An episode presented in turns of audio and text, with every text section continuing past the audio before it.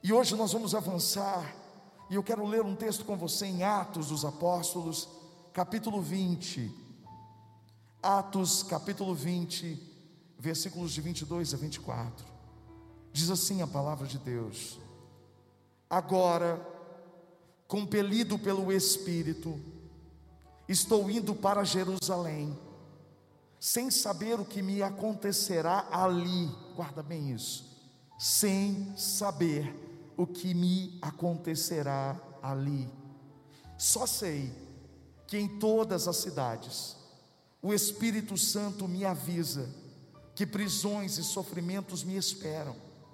Todavia, não me importo, nem considero a minha vida de valor algum para mim mesmo, se tão somente puder terminar a corrida e completar o ministério que o Senhor Jesus me confiou, de testemunhar o Evangelho da graça de Deus. Sem dúvida nenhuma, o apóstolo Paulo é a pessoa que mais fala de graça na Bíblia, porque ele viveu pela graça. E quando a gente olha para esse texto, eu queria contar o contexto para você. Paulo, ele estava se despedindo dos presbíteros da igreja de Éfeso, passando recomendações para aqueles que cuidariam da igreja que ele formou ali em Éfeso. E ele partiria para mais uma viagem. Ele iria para Jerusalém. Aliás, Paulo ele vivia viajando, ele ia de cidade em cidade, pregava o Evangelho, falava sobre a graça de Deus, transformava vidas, transformava cidades, era assim que ele vivia. E Paulo estava vivendo um momento ali específico em que ele não sabia o que iria acontecer a ele, porque os tempos eram hostis, havia muita perseguição, e Paulo deixou bem claro: eu não sei o que poderá me acontecer ali. Há uma semelhança tão grande desse tempo com o tempo de hoje. O agente que vem para desestabilizar a nossa a nossa previsibilidade é outro. Nós não temos a perseguição agora, pelo menos de forma clara. Mas nós temos um vírus que mexeu com a nossa agenda. Nós não sabemos o que vai acontecer, a verdade é essa. E por mais que especialistas, que médicos, que cientistas, ou que qualquer outra pessoa faça projeções a respeito do futuro, a verdade é que o futuro a Deus pertence. E nós acabamos nos tornando inseguros. A insegurança acaba batendo no nosso coração quando a gente perde o controle que a gente achava que tinha. Na verdade, a gente nunca teve o controle. O controle sempre esteve nas mãos daquele que sabe realmente controlar, Deus. Mas, por muitas vezes, a gente fez planos, a gente acreditou, a gente imaginou. Eu mesmo, como pastor, quantos planos eu fiz para que acontecesse logo no, agora no começo do ano. Pelos meus planos, já era para a gente estar na igreja nova, no dia 10 de fevereiro. Mas os planos de Deus, eles são muito diferentes dos nossos. Ele já sabia de tudo isso, ele já conhecia tudo isso. Mas aí veio um vírus, veio uma doença, que tem tirado toda a previsão nossa. E nós temos aprendido a viver dia após dia, um dia de cada vez. Achei engraçado que essa semana o maestro me mandou uma mensagem perguntando assim: Pastor, vocês já escolheram o repertório do mês? Eu dei risada, falei: Como assim? Eu mal escolhi o repertório do próximo culto porque eu nem sei se vai ter o culto. Porque tira cadeira, põe cadeira. Aumenta a porcentagem, diminui a porcentagem. Fecha a igreja, abre a igreja. Fase vermelha, fase laranja, Fase vermelha de novo, e agora estão falando uma fase roxa. Misericórdia. Estão falando antes não podia sair na rua depois das 11, agora às 8.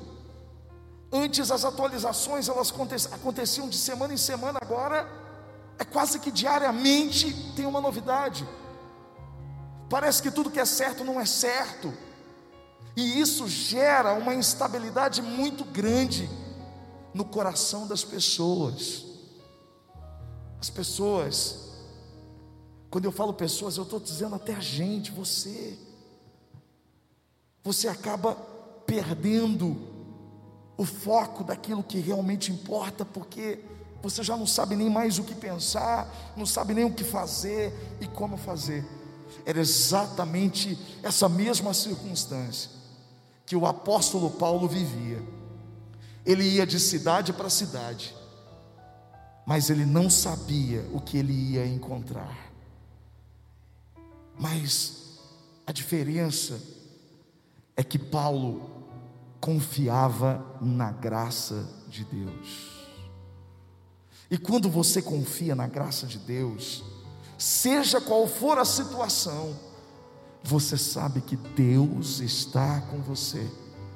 E como mesmo o apóstolo Paulo escreveu, todas as coisas vão contribuir para o seu bem. É por isso que o Senhor te trouxe aqui nessa noite, para acalmar o seu coração, para dizer para você que você pode não saber o que vai acontecer, mas Ele sempre soube. Você pode não saber qual é o caminho, mas Ele sempre se mostrou como o caminho. A verdade é que as coisas podem pegar a gente de surpresa, mas elas nunca pegam Deus de surpresa. Deus é soberano, Deus é poderoso, Ele é o Criador de tudo, Ele é o Criador de todas as coisas, mas Ele quer nesse momento que nós cresçamos como igreja, que cresçamos como filhos, que cresçamos na confiança.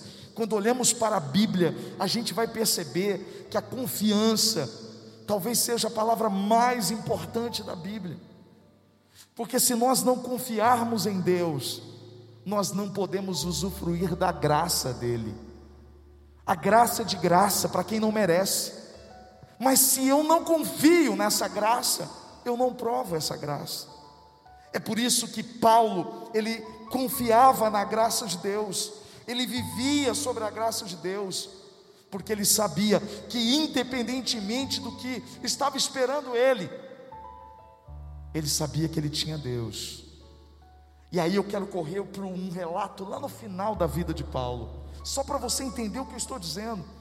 Ele estava dizendo para Timóteo, numa carta, a última carta que Paulo escreveu, segundo, segunda carta de Timóteo, capítulo 4, versos 16 a 18. Olha o que ele diz. Na primeira defesa, ele estava preso, gente. Ninguém apareceu aqui para me apoiar. Todos me abandonaram, ele disse.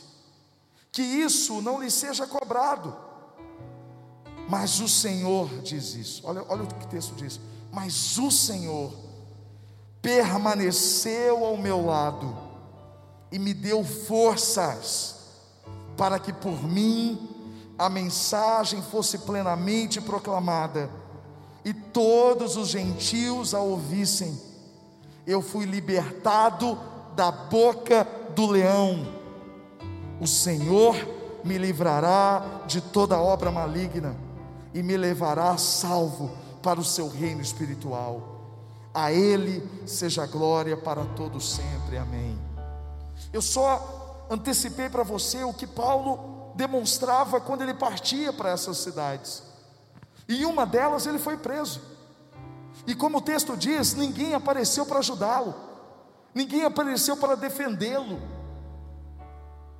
Mas ele disse: O Senhor permaneceu. Permanecer é continuar, porque Deus sempre estava com ele. Deus não vai estar com você, Ele vai permanecer com você, porque Ele já está com você. Então Ele vai permanecer ao seu lado. Foi isso que Paulo disse: Ele permaneceu ao meu lado e me deu forças. É o que mais nós precisamos entender, irmãos.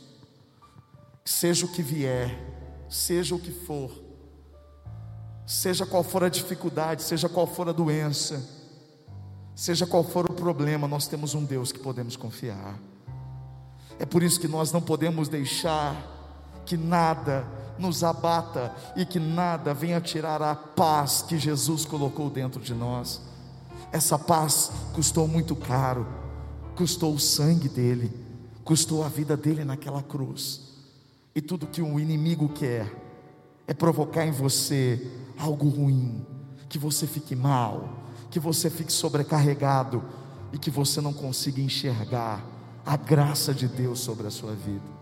Então Paulo confiava na graça de Deus. E aí eu pergunto para você: como é que eu posso confiar na graça? Quais as atitudes de alguém que confia na graça de Deus? Esse poder, esse socorro bem presente na tribulação. Como eu posso confiar nisso? Quando eu olho para esse texto, eu vejo Paulo dizendo: Eu fui compelido pelo Espírito. Ele foi, na verdade, ele foi constrangido pelo Espírito. E sabe qual que é a primeira marca de alguém que confia na graça de Deus? Essa pessoa é guiada pelo Espírito. Eu preciso ser guiado pelo Espírito.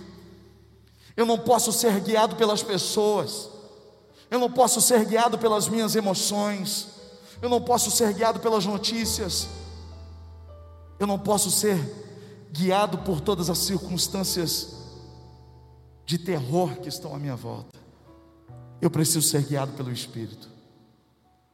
E você sabe que me vem uma mente, vem na mente, o que é ser guiado pelo Espírito confiando na graça? Quando Paulo diz, Eu não sei o que vai me acontecer, me vem a cena de uma venda nos nossos olhos.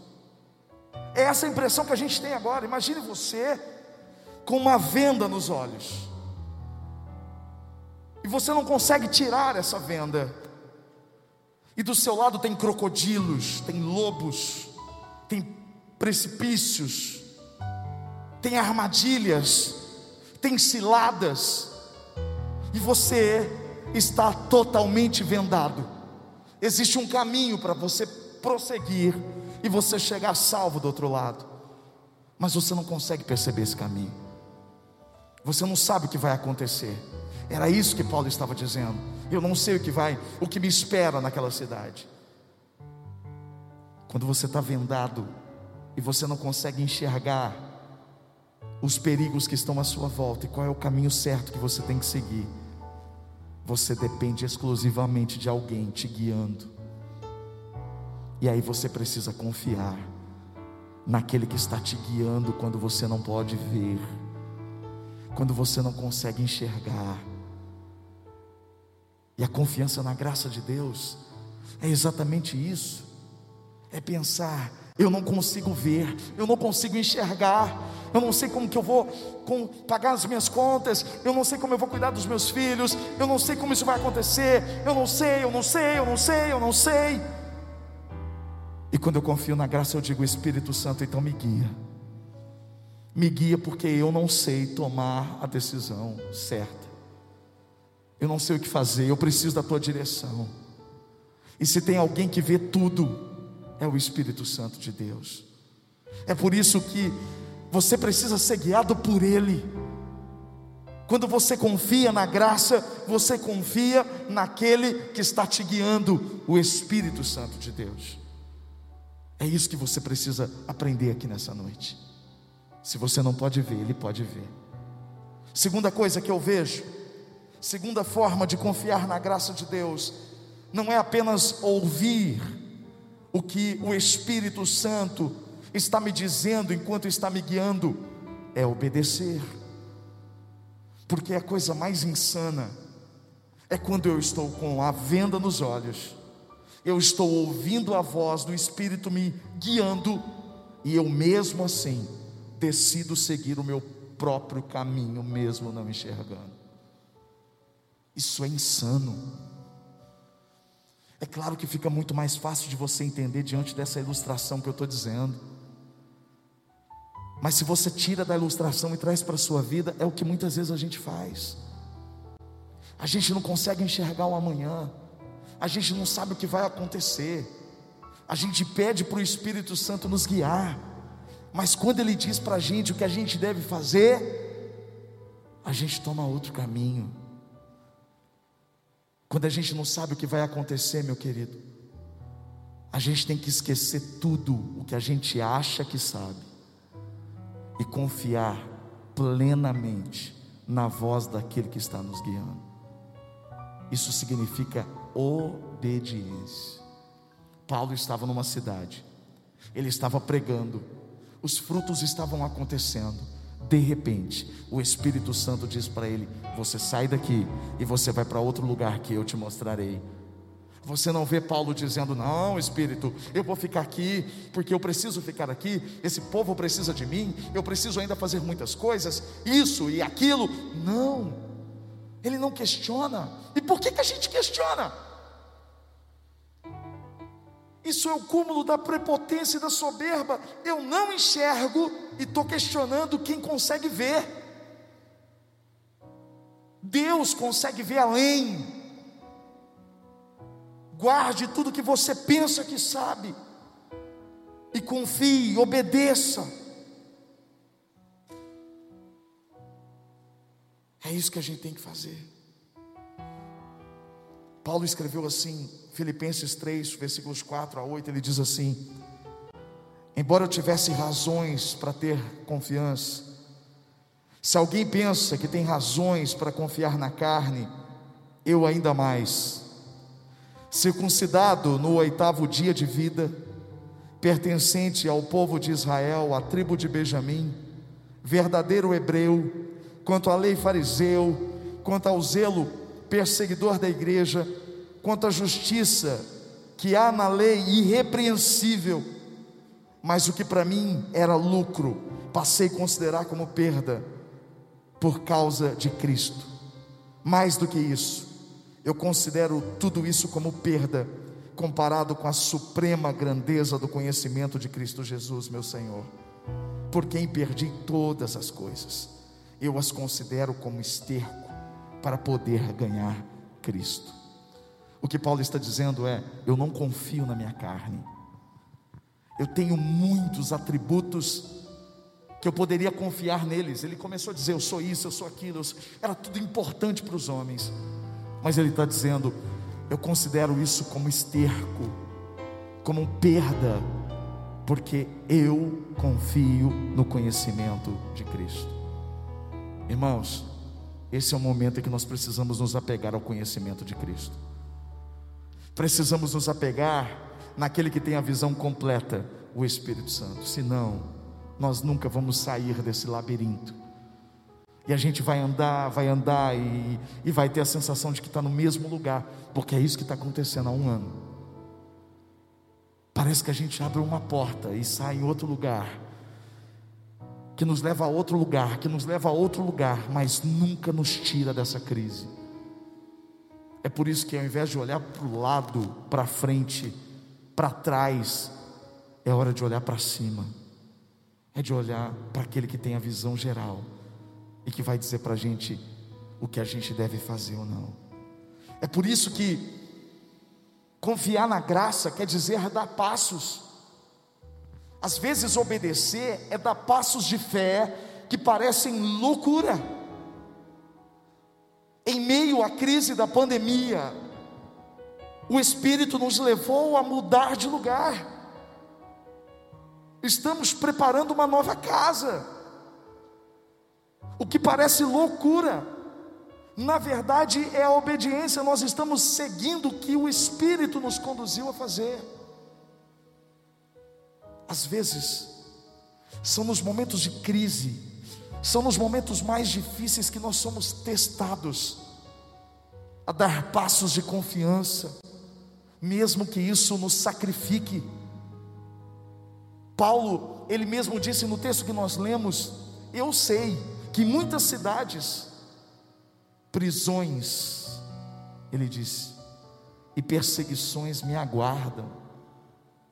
Agora, mesmo sabendo que ele sofreria, ele disse: sofrimentos me aguardam, mesmo sabendo que sofrimentos aguardavam ele no lugar onde ele não sabia o que ia acontecer, ele dava o passo de fé, porque ele estava sendo guiado pelo Espírito Santo. É loucura. Às vezes as pessoas não entendem, mas quando o Espírito Santo falou comigo na semana passada, no primeiro momento eu até disse aqui no culto, eu disse: não tem condições de fazer culto para 50 pessoas, gente. Não tem, gente, não tem. Não vamos fazer culto para 50 pessoas? Não. Vamos fazer online. Eu falei isso aqui. No outro dia, o Espírito Santo me constrangeu. Ele disse assim para mim: se você não faz culto para 50 pessoas, você não pode fazer culto para 5 mil.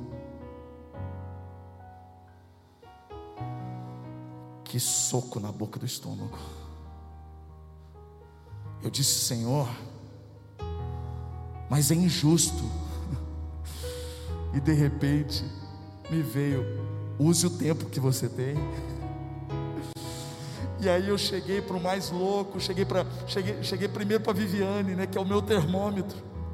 Falei para ela, falei, falei para ela, falei para o Anderson que estava do meu lado, falei para o Doc, eu disse, olha, eu vou fazer culto o dia inteiro. Pastor, você está louco? pastor, não, eu falei, não, fica tranquilo, vai dar tudo certo. E foram nove cultos.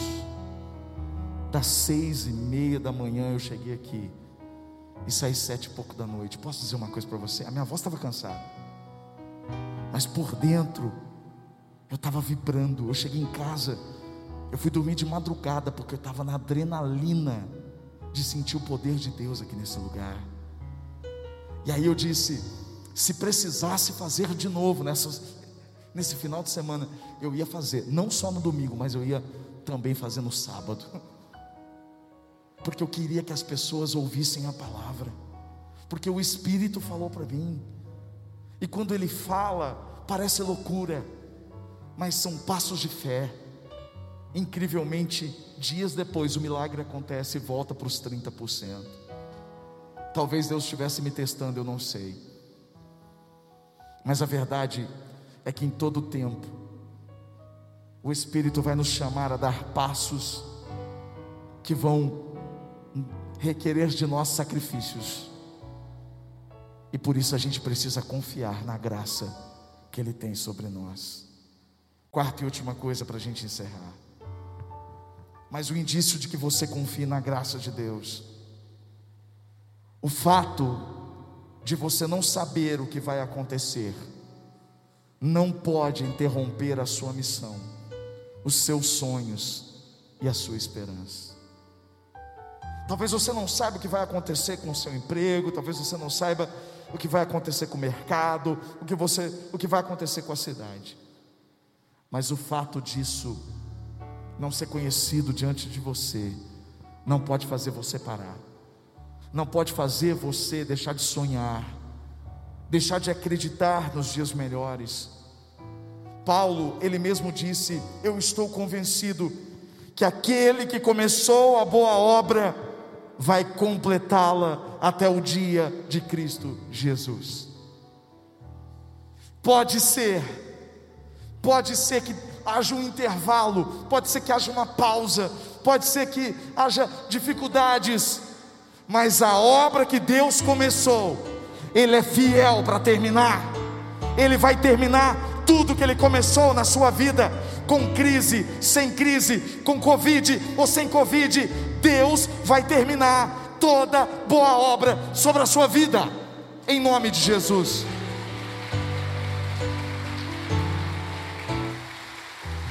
Eu preciso confiar nisso. Eu preciso confiar nisso. Se eu confio nisso, eu continuo sonhando, eu continuo acreditando, eu continuo tendo esperança, eu continuo fazendo os planos que Deus tem colocado no meu coração. Aí talvez você diga, pastor, mas diante disso tudo, foram muitas perdas, foram muitas coisas acontecendo, pastor. Eu já não, se eu olhar para trás, mas quem disse que você tem que olhar para trás? A gente tem que olhar para frente. O próprio apóstolo Paulo, ele disse: Uma coisa eu faço, esquecendo-me das coisas que ficaram para trás e avançando para as que estão adiante. Olha o que ele diz: prossigo para o alvo, a fim de ganhar o prêmio do chamado celestial de Deus em Cristo Jesus. Uau! Você pode não saber o que vai acontecer, mas deixa que o que para trás ficou e avance para o alvo.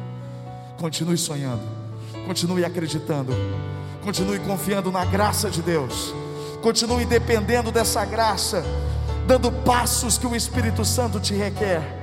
Continue obedecendo e dependendo da voz dele para te guiar em meio ao vale da sombra da morte. Continue, continue firme, continue acreditando que só o Espírito Santo é que pode nos guiar e que pode nos ajudar nos momentos em que nós não sabemos o que vai acontecer. Feche os seus olhos. Coloca diante do Senhor agora seu coração.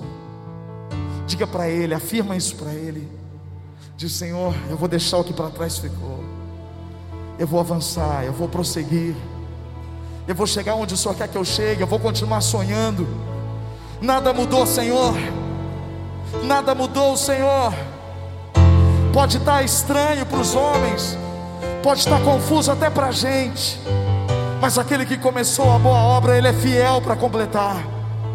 O Senhor é o nosso Deus, o Senhor é o nosso Espírito, guia-nos, Espírito Santo, guia-nos pelo caminho eterno que é Jesus, não nos deixe desviar, que nós possamos dar os passos, os passos que o Senhor requer de cada um dos teus filhos, e avançar, e prosseguir, para a glória do Seu nome, Jesus. Nós queremos confiar na Tua graça, porque ela não falha, porque a Tua graça, Senhor, a Deus é eterna ela se renova, assim como as tuas misericórdias, em nome de Jesus.